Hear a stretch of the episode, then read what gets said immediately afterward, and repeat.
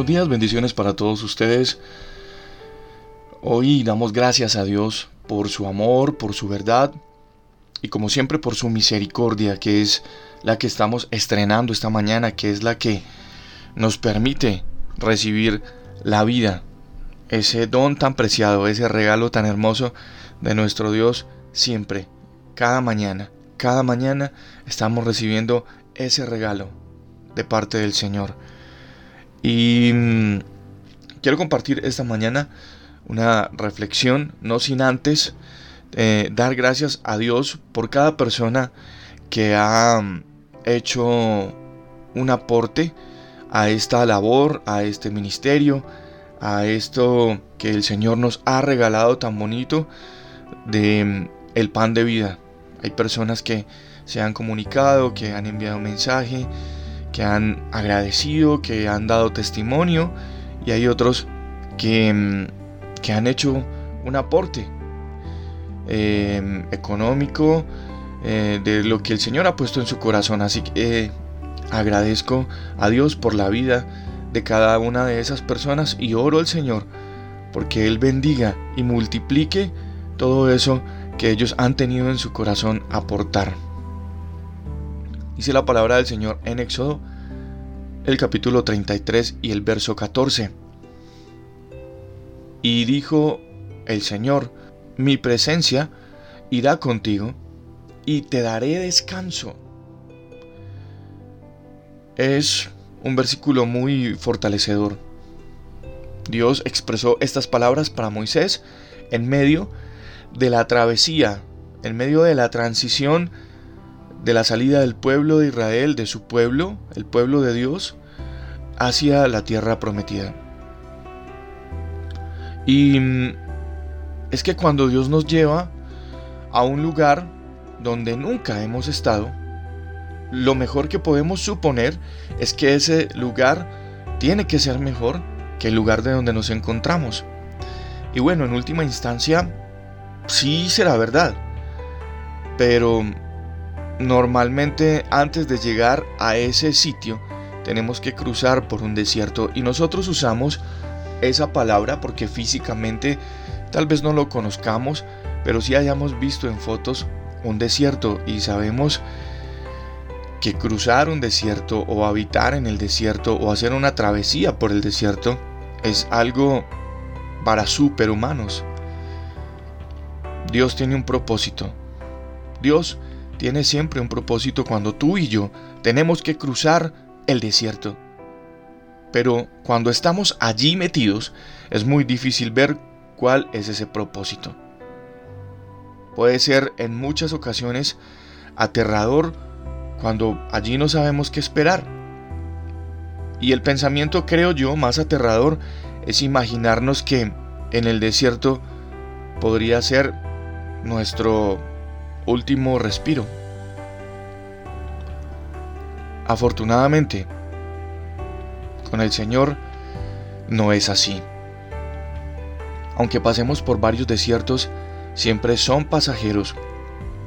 Aunque estos nos parezcan largos y eternos. El desierto es donde nos vemos obligados a dejar atrás lo que nos es familiar, la comodidad, los éxitos, lo que siempre nos ha funcionado, el equipaje de viaje que no nos sirve y que nos ha estorbado siempre. En el desierto todo eso se tiene que quedar allí. Es también el sitio, es también el lugar donde el Señor nos prepara para recibir las cosas buenas. Todo eso que está a punto de venir a nuestra vida. El desierto es donde te convencerás totalmente de que no llegarás a ninguna parte y no podremos lograr nada si no es con Dios. El desierto es el lugar donde Dios nos lleva a sacar, a eliminar de nuestro corazón todo, absolutamente todo lo que se parezca a Egipto y Egipto en la palabra del Señor representa esclavitud. Egipto en el pan de vida, en la Biblia, representa miseria, representa dolor, representa años y años de no ver la respuesta de Dios. Pero el propósito siempre ha estado allí.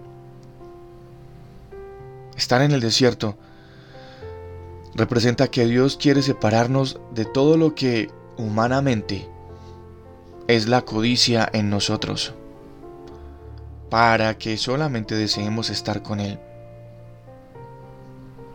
Definitivamente Dios quiere eliminar de nosotros ciertos placeres y ciertas debilidades humanas que siempre nos han separado de Dios mismo. Y eso no significa que, que Él no quiera que nosotros disfrutemos algunas cosas o que tengamos algún tipo de placer o comodidad. Lo que significa esto es que nosotros no podemos acostumbrarnos a esas cosas. Y más bien, que tenemos que acostumbrarnos siempre a saber que nuestra dependencia fundamental es Dios. Y que no hay nada en nuestra vida que tenga el primer lugar, sino que ese lugar le pertenece a Dios. Cuando Dios te muestra una nueva dirección, cuando Dios te está diciendo, momento, detente, haz un alto en el camino. Y revisa lo que estás viviendo y revisa la situación que estás pasando. Y seguro que eso puede estar siendo producido por todo lo que tú estás anhelando más que estar conmigo. Entonces, detente y revísalo. Porque vamos a pasar un momentico por el desierto donde vamos a filtrar todas esas cosas de tu vida y donde vamos a aprender que tu dependencia es solo de mí, que yo estoy contigo, que voy a estar contigo, que estoy caminando contigo, que siempre he caminado contigo y nunca, nunca te voy a soltar de la mano. Ese viaje por el desierto, ese viaje por esos momentos difíciles, no lo estás haciendo solo. El mismo Dios te ha tomado de la mano y está acompañándote. No porque tú hayas querido, ir al desierto, no porque tú hayas querido entrar a esa situación, no, sino porque el mismo Dios te ha invitado a hacerlo. Te ha invitado a dejar atrás todo lo que sabemos, nos ha invitado a dejar atrás todo lo que conocemos, nos ha invitado a abrazar lo que no conocemos y nos ha invitado a confiar en que Él nos sostendrá siempre por largo, corto, difícil o transitorio que sea ese viaje, esa travesía por el desierto. Eso es lo que el Señor quiere decirte esta mañana en el pan de vida. Quiero invitarte a que hagas esta oración. Señor, gracias, gracias por todo este tiempo acompañándonos durante todas estas situaciones que en algún momento han parecido un desierto. Y si tú nos vuelves a llamar al desierto, iremos. Iremos porque estamos confiados en que tú estarás allí. Ayúdanos a no andar con miedo o con dudas. Y perdónanos cuando en algún momento en medio de la crisis murmuramos, nos quejamos. Permítenos ver todas tus bendiciones, todas las cosas, permítenos ver todo lo que tú has puesto para nosotros, incluso en el lugar donde estamos hoy.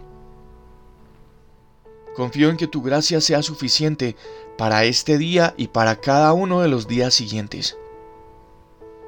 Sé que estás, has estado y estarás siempre conmigo. Gracias Jesús. Gracias Dios. Amén. Este es el pan de vida. Bendiciones de Dios para todos ustedes, sus casas, sus vidas y todo lo que emprendan y en todo lo que están. Si Dios te llama a hacer una travesía, es porque quiere acomodar muchas cosas más en ti y darte más de lo que tienes hoy. Bendiciones para todos ustedes, un abrazo. Dios imparable, Dios de imposibles, inigualable, eres invencible, Dios imparable, Dios de imposibles, inigualable.